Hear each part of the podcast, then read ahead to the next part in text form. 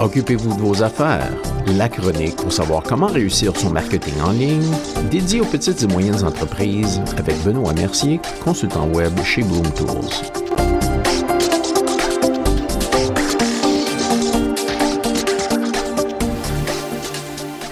Bonjour et bienvenue à la chronique. Aujourd'hui, dossier coronavirus. Comment certaines entreprises créatives s'adaptent pendant la période COVID-19. C'est clair qu'on vit dans une période différente et extrêmement incertaine, en particulier pour les entreprises. Peut-être vous êtes-vous demandé si ça valait vraiment la peine de continuer à commercialiser vos produits et services pendant que cette incertitude persiste. Rappelez-vous que pendant la crise financière globale de 2007-2008, il y avait tellement d'entreprises étonnées par ce qui se passait dans le monde qu'elles ont cessé de financer leur marketing. Par contre, les quelques entreprises qui ont continué leur marketing étaient parmi les celles qui s'en sont sorties les plus fortes et les plus capables de reprendre les opérations plus rapidement que les autres. Donc, ne pensez pas à arrêter votre marketing. Réfléchissez à ce que vous devez faire pour vous adapter au climat actuel avec vos campagnes de marketing, vos offres et vos services. Voici quelques exemples positifs que nous avons entendus de certains de nos clients au sujet des actions qu'ils ont prises pour leurs entreprises et pensez un peu à ce que vous pourriez faire différemment pendant cette période difficile. Exemple numéro 1, un traiteur. Après avoir perdu toutes ses commandes pour les événements à venir du jour au lendemain, ce traiteur a utilisé ses années de travail avec ses clients fidèles d'une manière différente. En utilisant Facebook et le marketing par email pour rejoindre ses anciens clients, l'entreprise effectue la livraison de repas à domicile et prospère pendant que les gens sont en isolation à la maison. En utilisant Facebook régulièrement et parfois en publiant des annonces, le traiteur continue d'attirer des clients avec des mises à jour sur les commandes qu'ils peuvent passer.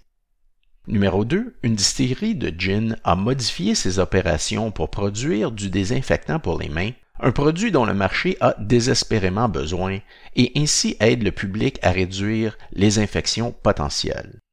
Numéro 3. Un vidéographe. Après avoir perdu toutes ses commandes de clients, un vidéographe a changé de stratégie et maintenant enseigne et guide des entreprises sur la création de vidéos de formation, d'annonces, de marketing et de produits, et il est maintenant sur la voie de faire encore plus de projets d'enseignement et de montage. Il fait la promotion de ses nouveaux services en ligne auprès des entreprises locales dans le but qu'après la crise, il aura tous ses nouveaux contrats et sera en mesure d'aider ses nouveaux clients avec des nouveaux projets plus importants et plus complexes. Numéro 4. Spécialiste de la santé.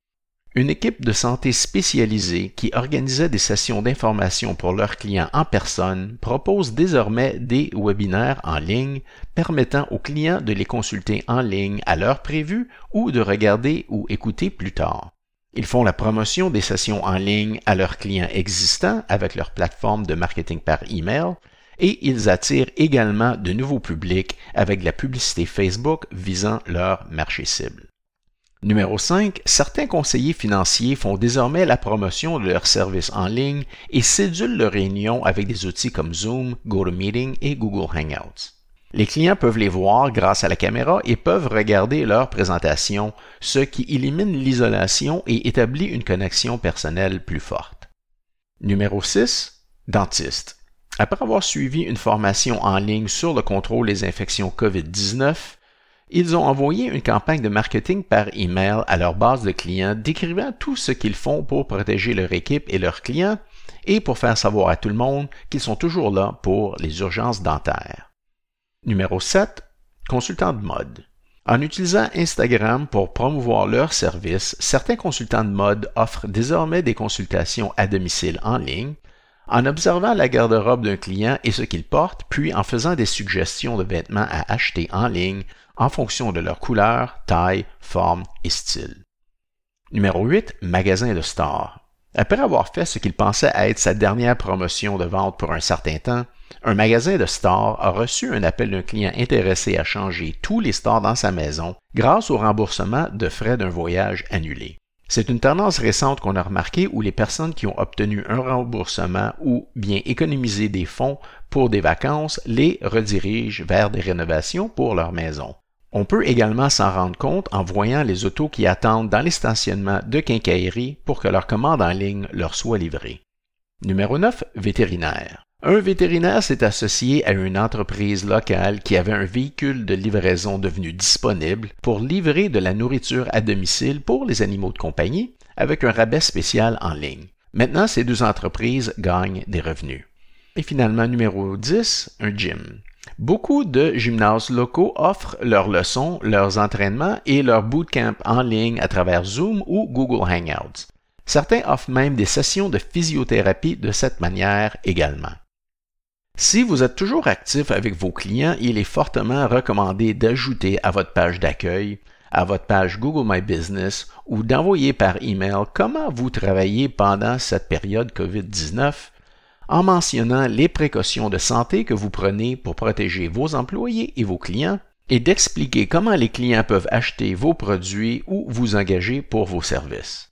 Dans le contexte actuel, c'est important de ne pas supposer que tout va s'arrêter. Vous devez être actif et persévérer parce que beaucoup d'entreprises vont arrêter leurs opérations et même si le marché est beaucoup moins grand qu'avant, ceux qui resteront actifs et engagés seront ceux qui gagneront le plus à la longue. Comme on dit en anglais, When the going gets tough, the tough get going. Si vous avez d'autres bonnes histoires qui racontent comment les entreprises s'adaptent à la nouvelle situation, s'il vous plaît, laissez-nous savoir et on se fera un plaisir de les partager en ondes avec nos auditeurs. Pour terminer, j'espère que ces histoires vous donneront de l'inspiration et des idées. N'hésitez pas à nous contacter si vous avez besoin d'aide pour convertir certaines de vos opérations en ligne. Gardez-vous sain et sauf et demeurez positif, ça va se passer.